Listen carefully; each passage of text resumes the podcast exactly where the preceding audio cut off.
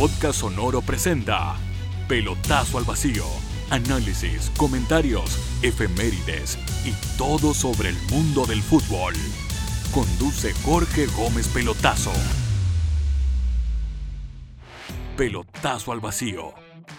Hola, ¿cómo están? Iniciamos el capítulo 21 de la segunda temporada de Pelotazo al Vacío y lo hacemos con un seleccionado nacional que tras grandes actuaciones con Unión Española llegó al fútbol argentino y luego al italiano. Hoy es volante del Genoa y esta temporada buscará volver a la Serie A. ¿Cómo estás, Pablo Galdames? Hola Jorge, buenas tardes por acá, todo bien, todo bien. Oye Pablo, siempre está la, historia del técnico del equipo grande que le dice no a un niño, a un joven, porque no cumple con los requisitos. Como el iluminado, por ejemplo, que, le, que echó a Zamorano de Colo Colo porque era flaquito. Bueno, en tu caso, a ti en la U te dijeron que no por estatura, ¿Quién fue esa persona? Ya que está de moda funar gente, vamos. es paradójico igual. Em, sí.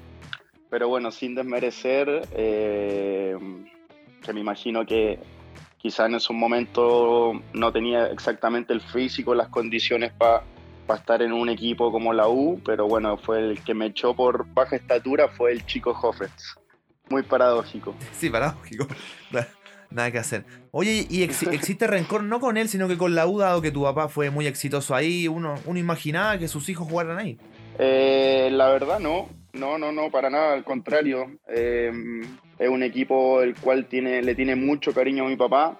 Bueno, mi papá creo que una de las mejores partes de su carrera la vio en, en Universidad de Chile.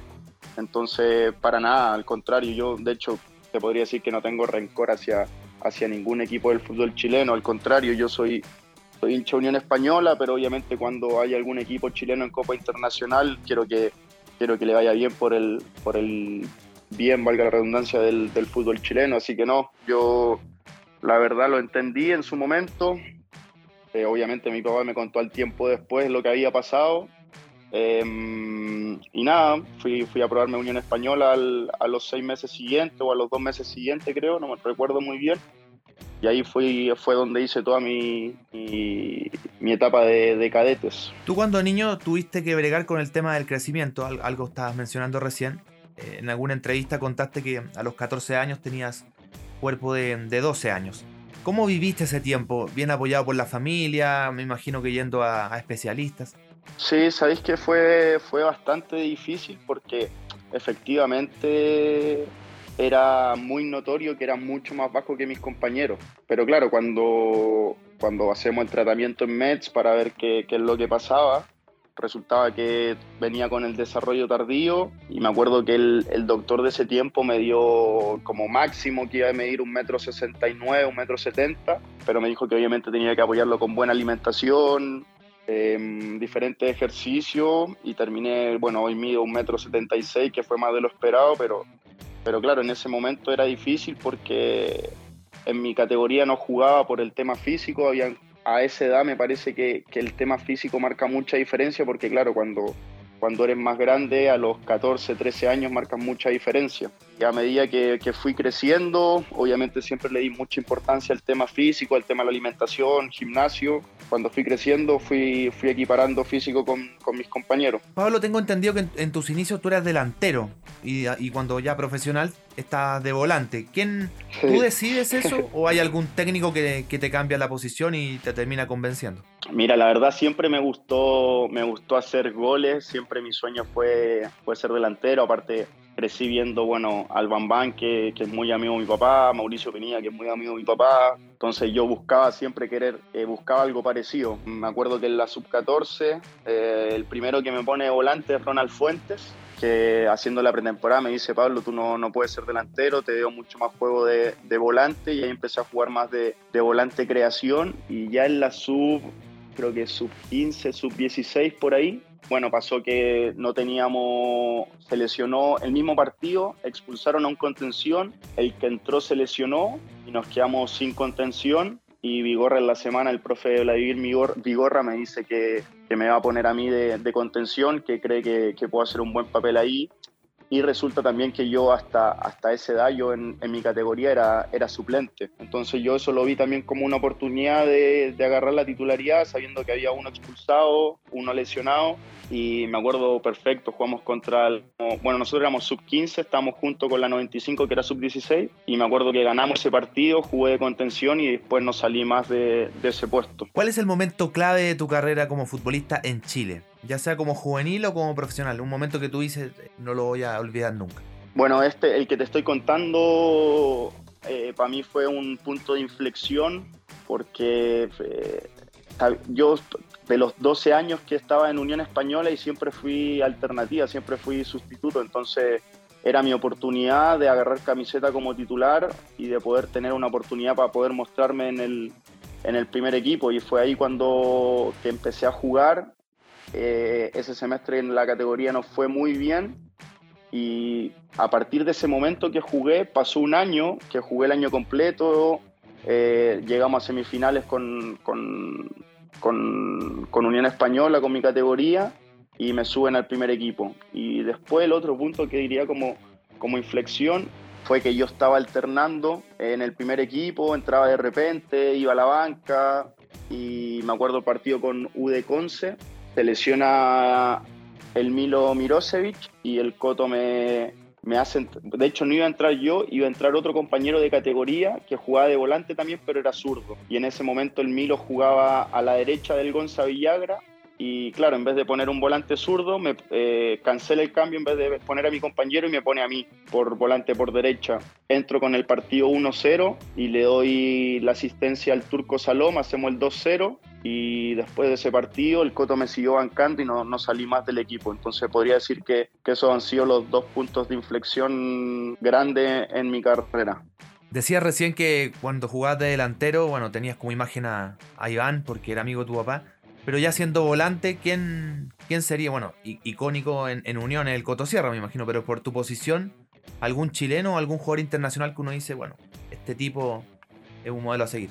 Bueno, cuando empecé a jugar de volante, empecé a mirar, obviamente guardando las proporciones, a, a Xavi Hernández, me gustaba mucho lo que hacía. Y después tuve, tuve grandes referentes en Unión Española que, que me ayudaron mucho, eh, que el Gonza Villagra, eh, Diego Scotti, el mismo Milo, conmigo fueron, se portaron súper bien, eh, me acompañaron, me, entre, entre otras palabras, me educaron básicamente y, les debo mucho a ellos que, que, por ejemplo, yo tenía 16 años cuando me subieron al plantel y Diego Scotti me acompañaba todos los días a hacer hielo después de los entrenamientos. Y tú me podías decir que, claro, que es una cosa insignificante hacer hielo después de los entrenamientos, pero me he dado cuenta que, que, el ser profesional, eh, con el Gonza Villagra hacíamos rutinas de, de precalentamiento, de activación, em, como ese tipo de cosas me, me, fueron ayudando y ellos fueron, la verdad, que personas muy importantes para mi desarrollo futbolístico cuando tenía 16, 17 años. Claro, aprendiste las cosas buenas, como dices tú, del desarrollo, porque con Scotty al lado hay un leñador. Sí, y, la verdad tuve suerte en ese sentido que, Unión Española esos años tuvo, tuvo grande equipo, el mismo estaba Augusta Canales, eh, René Lima, después llegó el Turco Salón, que estaba muy bien en el fútbol chileno, Nico Berardo, que en ese tiempo estaba muy bien en Unión Española, bueno, y el mismo, el mismo cuerpo técnico del Coto Sierra, que con los juveniles siempre fue súper íntegro. Entonces creo que me acompañaron de, de, muy buena manera y no sé qué habrán visto en mí que, que, que, hacía que, que, se preocuparan por mí de, buena forma. Y yo obviamente en esa edad yo sabía que tenía que ser una esponja para para adquirir todo lo que, lo que ellos me decían. ¿Cómo, ¿Cómo viviste eso de tener de compañero a Mirosevic, alguien tan marcado con otro equipo? Bueno, históricamente en Unión uno lee a los hinchas, consideran a la Católica como un, un rival clásico y, venir y traer a un, a una leyenda de ese equipo a Unión con la experiencia que tiene y aparte un, muy buen tipo. Sí, yo la verdad no nunca lo vi lo vi por ese lado. Está bien que soy hincha Unión, pero pero para nosotros me acuerdo ese año que haya llegado el Milo fue fue un lujo, la verdad. Eh, como compañero, nada que decir, me sacó el sombrero, súper profesional, eh, súper bueno para el grupo. Eh, me acuerdo de muchas charlas que, habíamos, que, que tuvimos en ese tiempo y el Milo siempre me daba para adelante. Es chistoso porque el Milo fue compañero de mi papá en Racing. Alcanzaron creo que estar, no sé si seis meses, un año fueron compañeros en Racing y claro, yo me acuerdo de, ir a los entrenamientos y ver al Milo siendo compañero de mi papá. Y después obviamente tenerlo de compañero eh, fue, fue, para mí fue importante, como te digo, todo ese, ese grupo de, unión de esos años para mí fue súper, súper importante. Ya sabes que le hace el gol a la Católica, tú estabas en la banca, lo fuiste a abrazar, no recuerdo, ¿te acuerdas? Me imagino de ese gol. Bueno, ese año yo estaba todavía alternando y estaba, en, estaba en la tribuna. Estaba, estaba en tribuna. Ah, las 1-0, minuto 90 y algo. Sí, claro, exacto. Fue sobre el final y claro, complicado, ¿no? como que no lo celebró, me imagino lo, complicado. Sí, sí, sí. Esa fue una de las, no sé si primera o segunda fecha del torneo y que después, un poquito más adelante, el Milo se lesiona contra, contra U de Conce y ahí empiezo a jugar yo. Oye, ¿y para el gol del Pato Rubio el 2013? ¿Dónde estabas? En tribuna también, porque ahí todavía no me suben al primer equipo. A mí al mes siguiente me suben al primer equipo después de que mío sale campeón. Recuerdo que todo ese año fui de, pelotero y el día de la final quise ir de pelotero y ya estaban, todo, ya estaban todos los cupos ocupados. Así que me tocó vivirlo desde, desde, desde tribuna. A mí me tocó esto una infidencia. Mi señora es de Unión Española y después del, del partido fuimos al Estadio Español. Nunca vi tanta sangría junta. Bueno, y obviamente se, se acabó rápido. Ah, Yo eh, tuve suerte de ver, ver Unión campeón, bueno, ese 2013. El 2012 lo vi perder la final en Talcahuano, que fui con mi abuela. Y lo vi también campeón el 2005 contra, en Coquimbo, cuando gana la final en Coquimbo. Fuimos con mi papá, mi hermano, mi abuela, fuimos todos juntos para allá. Hago un alto en la conversa para contarte de Cabañas Foráneo. Ubicadas a orillas del río Maullín, están a 5 minutos de Puerto Varas. Un sitio ideal con cabañas para 4 y 7 personas.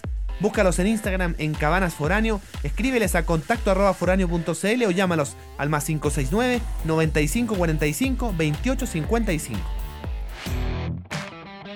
A mediados del 2018, Pablo, te fuiste a Vélez y tuviste de técnico a Gabriel Heinze, a quien cada vez que puedes halagas eh, en demasía, para bien, me imagino. Incluso ha llegado a decir que él te hizo más profesional. ¿Es tanto así?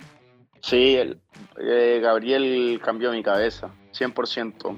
Que yo me consideraba un tipo profesional, pero claro, después de, conocer, a, de estar bajo las órdenes de, del gringo, te das cuenta que el tipo es un genio. Me, me impactan muchas cosas porque formó un grupo súper, súper bueno en Vélez. Tengo amigos, eh, tenemos un grupo de, amigos de 10, 12 jugadores, que eso no es normal, en el sentido de que si te hacía amigo de uno o dos, por lo general hay buena relación con todos, pero que sean amigos 12, 13 jugadores, ya desde ahí es, algo súper, súper fuerte. Y después, bueno, cómo trabaja, el método de trabajo que tiene, el cuerpo técnico que tiene, el tipo está en todos los detalles, todos los detalles, podría estar toda hora hablando de él, de los detalles que, que, trabajaba, y la verdad a mí me hizo súper, súper bien. Yo creo que si, que si no hubiese pasado por Vélez, si no hubiese pasado por, por el gringo, quizá hoy no estaría jugando en Europa. A mí me, sirvió muchísimo y la verdad los tres años que estuve en Vélez aprendí mucho, crecí mucho. Es una institución enorme y la cual me ayudó a, a llegar acá a Europa, pero pero sí, el gringo como entrenador es, increíble. Me, cambió la forma de ver el fútbol. Veo partidos de fútbol hoy en día y los veo tácticamente por, por cómo, cómo, nos enseñó él a jugar. Hasta el día de hoy tuve la suerte de, cenar con él hace poco y le comentaba, hasta, hasta hace poco me pasan los partidos de, que son situaciones de uno o dos segundos, acordarme de cosas que él, que él me corregía en la cancha para yo hacerlo y tú decís, pasó hace 3, 4 años y yo me sigo acordando de esas cosas que él, que él me decía, ¿cachai? Entonces, la verdad, es un, un gran, gran entrenador. Tú decías que, que te, te, ayudó eh, con la cabeza. Es un, es un tema de, de, seguridad, de creer más en ti, en tus capacidades. Eh, te lo pregunto porque, bueno, en otras oportunidades lo hemos conversado y con otras, otros entrevistados también. Las redes sociales son muy duras y al futbolista en general no sé, tiene un mal partido y lo hacen bolsa y que por qué está acá y por qué. Entonces hay que hacerse una coraza y creo que los técnicos, los cuerpos técnicos ayudan mucho al futbolista en ese sentido.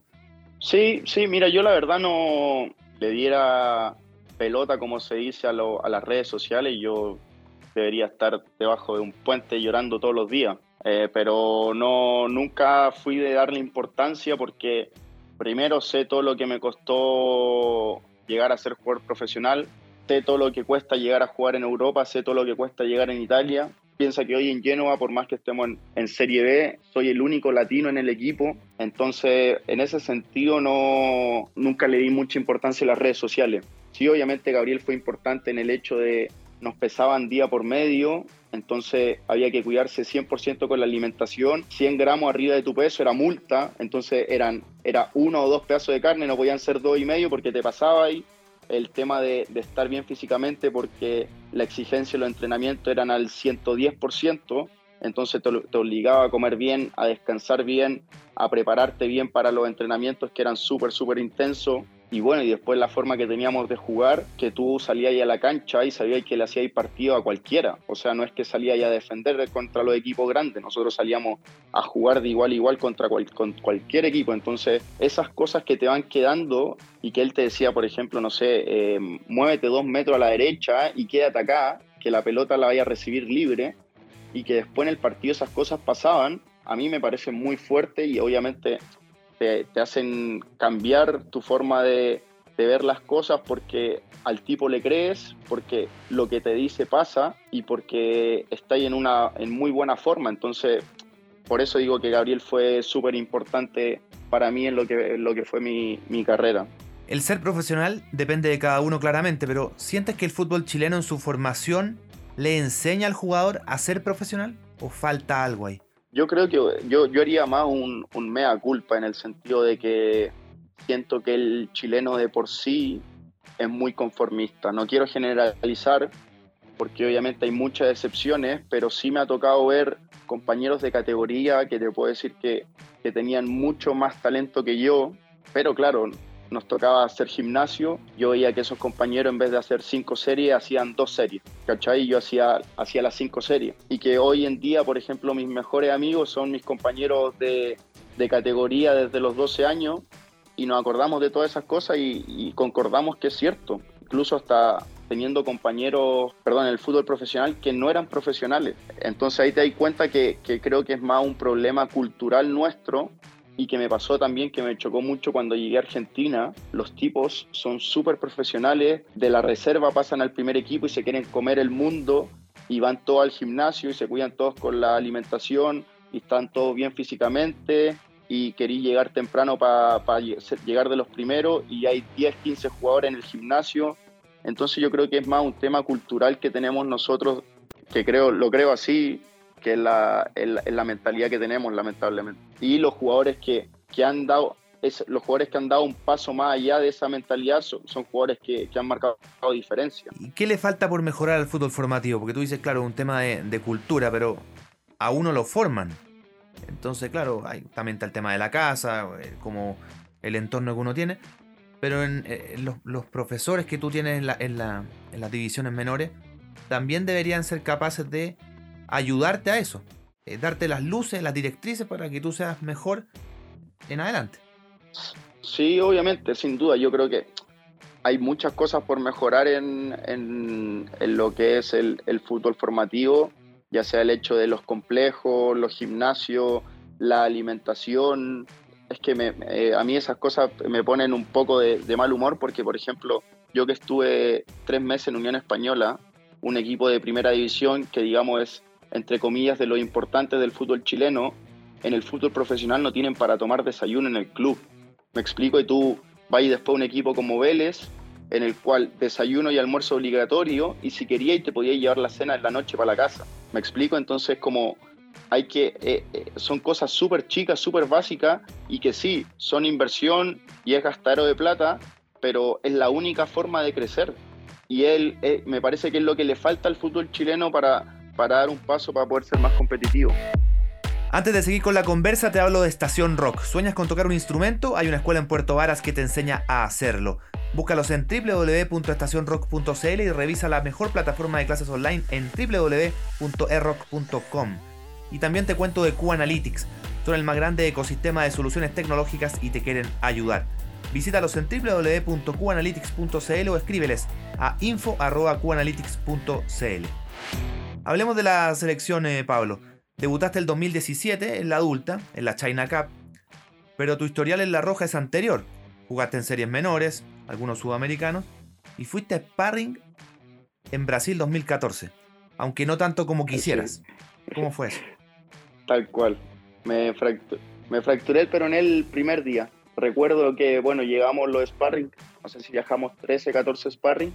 Había vivido todo el proceso de eliminatoria, que la verdad fue, un, fue una experiencia increíble. Eh, haber entrenado con, me parece que en, ese momento la selección estaba en su mejor nivel eh, haber entrenado con, con, ese, con ese plantel, haber ido a Brasil al Mundial, viajar con ellos en el avión. Y recuerdo que el primer entrenamiento se acerca a Hugo Tocali y me dice, Pablo, eh, estamos muy contentos con tu rendimiento, quiero que siga así, aprovecho este, este mes acá en el Mundial para empaparte de experiencia, qué sé yo, va a ser importante para la sub-20 que viene.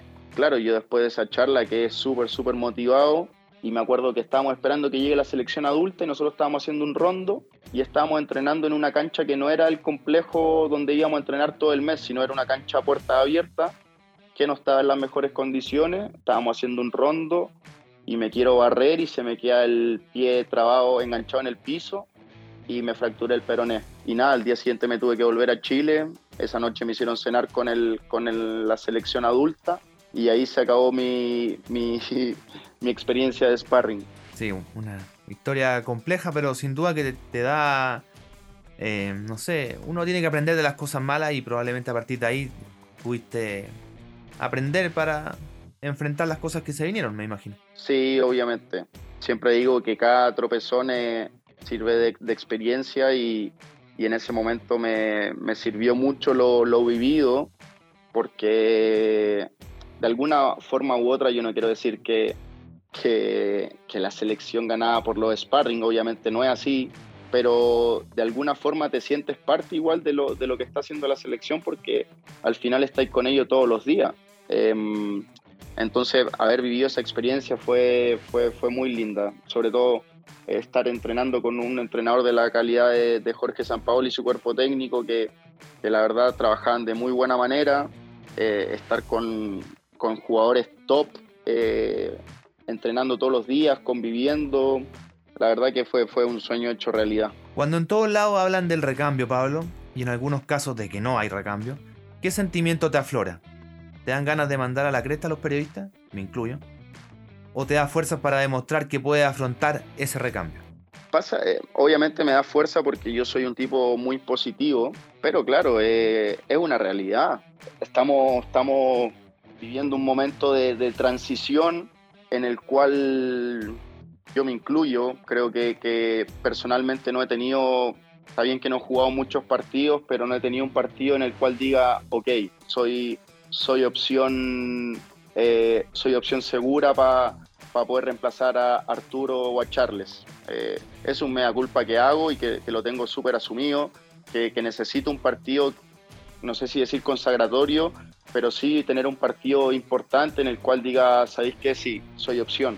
Y es un trabajo que tenemos que hacer todos los futbolistas, eh, entre comillas, jóvenes, porque que yo ya no soy joven, ya tengo 25, voy a cumplir 26 años y necesito tener, tener ser importante en la selección porque, porque es lo que quiero también. Y es uno de mis sueños siempre jugar en la selección, jugar un mundial, jugar una Copa América. Pero, pero claro, llegar al nivel del que llegaron esta generación que nos tocó vivir va a ser difícil sin duda, pero creo que hay jugadores capacitados para poder hacerlo. El tema es, es seguir trabajando, seguir insistiendo, creer en, el, en lo, que, lo que nos dice el entrenador, creer en el proceso y, a medida que eso vaya ocurriendo, em, yo creo que la selección va a tener jugadores para seguir eh, compitiendo a nivel internacional. Mirando tu presente en el Genoa, Pablo, aparte del trabajo físico, que me imagino que es constante, ¿Existe trabajo psicológico?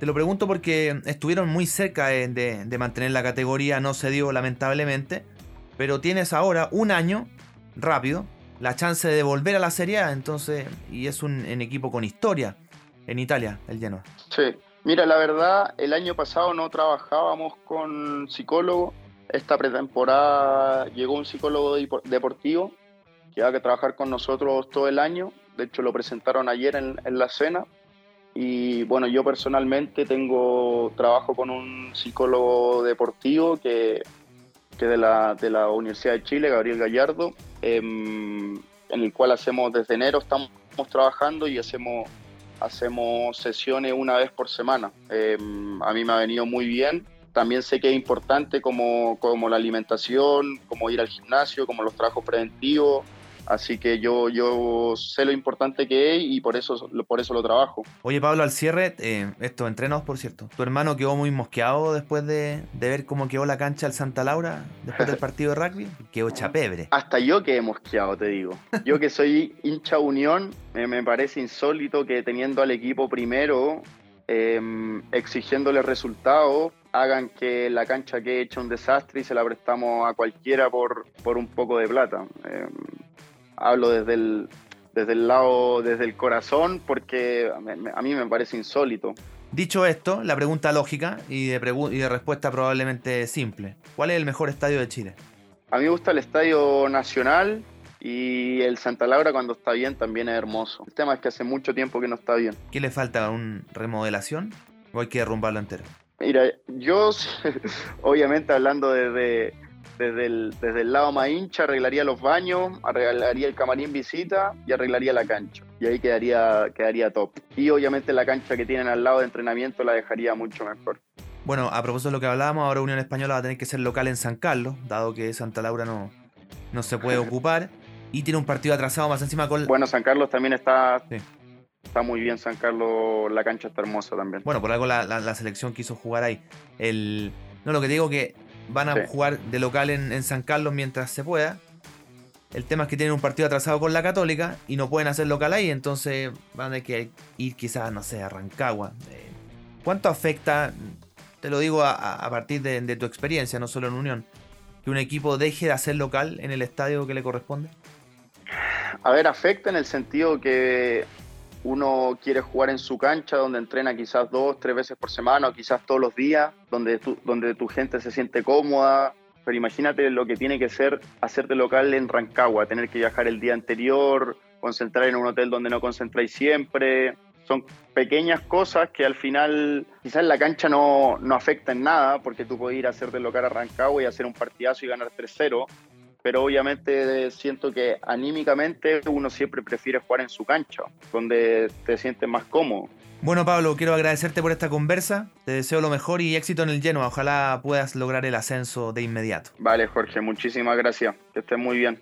Así despedimos el capítulo 21 de Pelotazo al Vacío, que les vaya excelente y recuerden escuchar y compartir este y otros episodios, como las entrevistas a Nicolás Perich, Harold May Nichols y Alberto Acosta. Adiós.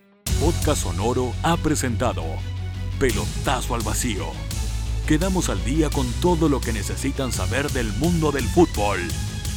Jorge Gómez Pelotazo se prepara para el próximo capítulo.